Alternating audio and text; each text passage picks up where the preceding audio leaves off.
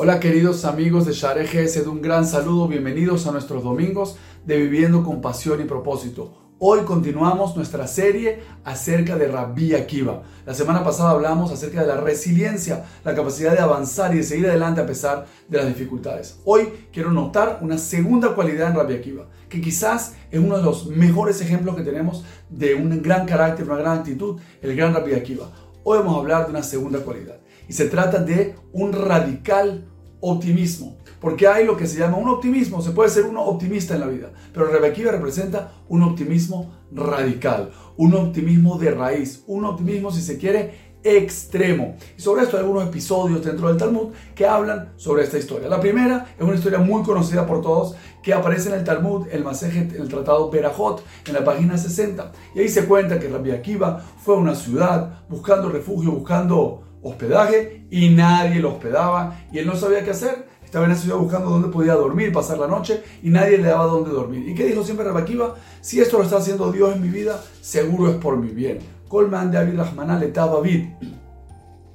Y de ahí se tuvo que ir a dormir afuera de la ciudad, en el campo, donde es un lugar obviamente peligroso. Y quiero hacer la historia corta porque ya es conocida. En ese lugar perdió a su burro que lo acompañaba, lo transportaba, a su gallina que lo levantaba en las mañanas y a su vela que le servía para estudiar. Y siempre Rebequiva decía lo mismo. Si Dios está haciendo esto para mí, Colman de Abir Rahmaná, le vi todo lo que hace Hashem por mí está bien. Y a la mañana siguiente se dio cuenta que una pandilla de bandidos entraron a la ciudad destruyeron la ciudad, causaron mucho daño y seguramente iban a querer hacerle daño a Rebequiva. Si él hubiera estado ahí, seguro hubiera sido víctima de ellos, hubiera sido secuestrado por ser una persona conocida e importante. Rebequiva durante toda la noche, en cada momento, dijo, Colman de Abirahmaná, le bien. Y yo quiero simplemente con esto que pensemos, y es lo difícil que es para nosotros a veces, cuando nos pasan cosas difíciles, cuando nos pasan cosas en contra de nuestra voluntad, ¿cómo hacemos para guardar y para retomar el optimismo? ¿Cómo hacemos para realmente... Eh, enfrentarlo de una manera optimista. Es, de optimista. Es muy difícil.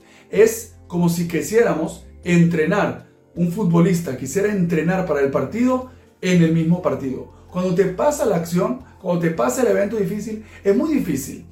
Sin embargo, una persona que está acostumbrado, que tiene una capacidad y una costumbre, un hábito de ser optimista, de practicar el optimismo a través de sus palabras, a través de su forma de interpretar la realidad, a través de diferentes maneras, logra entrenarse de tal manera que cuando llega ese momento, cuando llega la situación, ya estás acostumbrado y ya te sale de una forma casi, casi natural.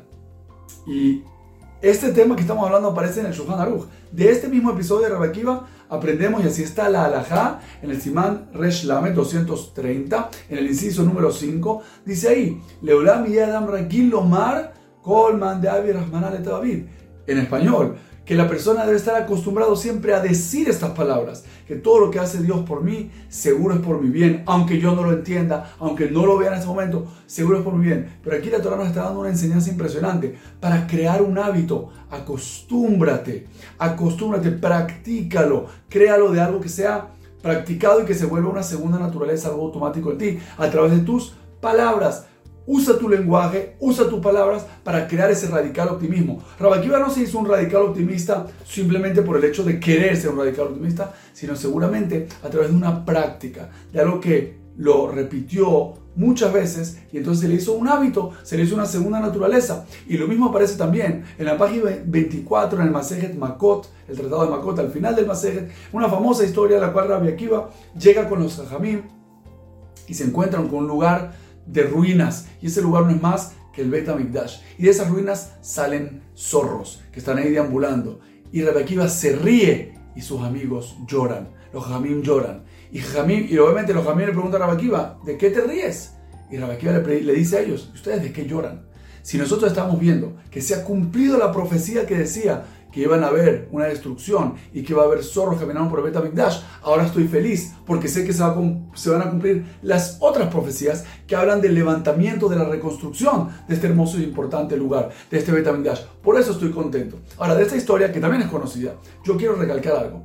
Rabbi Akiva, cuando los Jajamim, los sabios le preguntan, ¿tú de qué te ríes?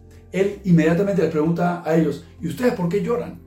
Tipo, para él es tan normal ver las cosas de una forma optimista, ver las cosas, ver las cosas de una manera eh, positiva, que él ni siquiera le responde a ellos por qué yo me río, sino que yo me sorprendo de que ustedes lloran. Es decir, Rabbi es una persona tan acostumbrado, tan formado, tan entrenado en esta visión optimista de la vida, que él se, que él se sorprende, igual que él se sorprende de que él se ríe, él se sorprende de que ellos lloran. Quiere decir, una persona que practica, entrena y se acostumbra a ver las cosas diferentes, a interpretar el mundo de una forma diferente, a ser una persona optimista con mucha práctica, logra que incluso las cosas que para todo el mundo son terribles, que para todo el mundo pueden ser cosas, tragedias, para mí se convierte en una oportunidad, para mí se convierte en un momento bueno, para mí se, se, convierte en momentos y oportunidades para crecer, para aprovechar, para ganar muchos de esos momentos. Quiere decir el radical optimismo de Rabbi Akiva, que lo vemos en la historia de la ciudad que se quedó afuera y en la historia también de la profecía de los zorros.